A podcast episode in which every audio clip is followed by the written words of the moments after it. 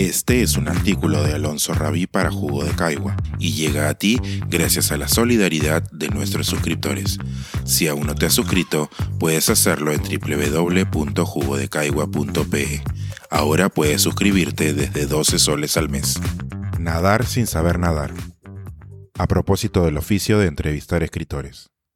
Rosa Montero aconseja a quien quiera hacer una entrevista tener una genuina curiosidad por el personaje elegido.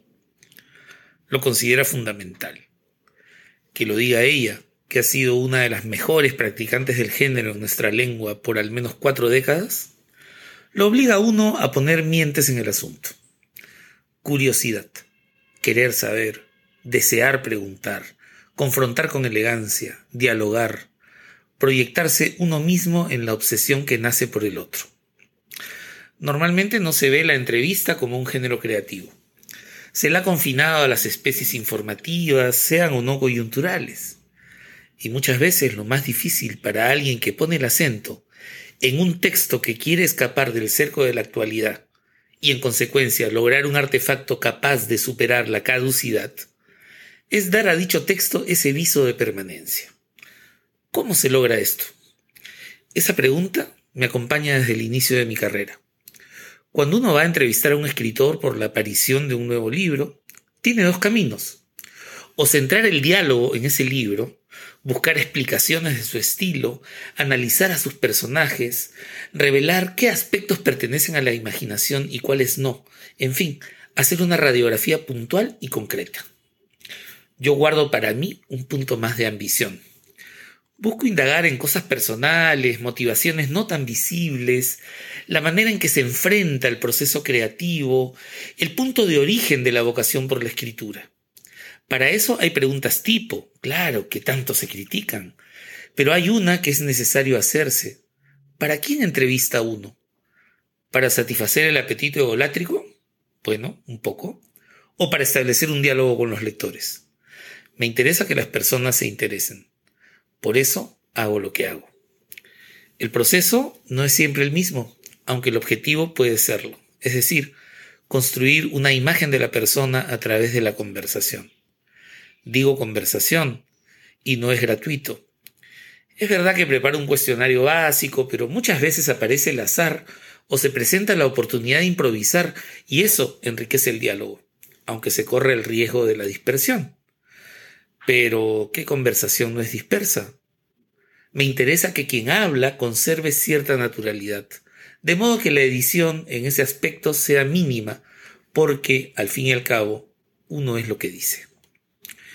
Tiene una indudable ventaja entrevistar escritores o personas vinculadas profundamente a la lectura. No quiero establecer jerarquías de ningún tipo ni juzgar a nadie, pero hablar en limpio es un don y la mayoría de escritores que he conocido y entrevistado hablan de esa manera articulada, racional, rasgo que revela un trato familiar con las palabras y la manera de ordenarlas. Escucho las grabaciones que obran en mi archivo y rara vez me encuentro un titubeo o un silencio prolongado. Y es cosa que uno, al transcribir, agradece. Discúlpenme la vanidad, pero al periodismo que hago me gustaría que lo llamasen literario no porque su asunto sea un conjunto de noticias relacionadas con el mundo de la literatura, sino porque en mi práctica intento poner un celo particular en el trabajo con el lenguaje, crear una atmósfera alrededor de la persona con quien dialogo, pensar en el acabado final del texto como un artefacto. ¿Lo logré? Dejo la respuesta en boca de los lectores. ¿Hay un método? ¿Tengo un método? No lo sé. Mencioné que el inicio de todo esto es la curiosidad auténtica y hablé también del cuestionario básico con unas preguntas que están ahí como si se tratara de la columna vertebral de un diálogo que está por ocurrir.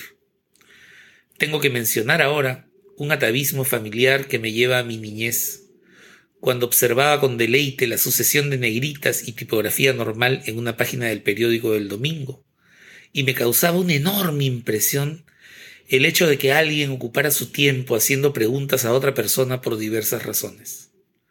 Yo quería estar de ese lado, preguntando. Y debo mencionar también mis estados de ánimo. No podría trabajar, por ejemplo, haciendo una entrevista al día, no al menos una de las que pienso para las páginas de un libro. Necesito superar varias barreras como la tristeza, la procrastinación, el desánimo, la molicie o ciertas formas de saudade y de contemplación sin propósito aparente que me paralizan. Derribadas esas murallas, elijo a mi presa y empieza la cacería. A veces no sé qué busco con total precisión y el calor del diálogo me lo revela. Otras veces tengo una idea concreta en mente y en la sucesión de voces pierde fuerza o desaparece y surgen otras cosas. Nunca se sabe. Y el hecho de nunca saber es el mejor compañero que tengo en esta travesía. Este es un artículo de Alonso Rabí para Jugo de Caigua y llega a ti gracias a la solidaridad de nuestros suscriptores. Si aún no te has suscrito, puedes hacerlo en www.jugodecaigua.pe. Ahora puedes suscribirte desde 12 soles al mes.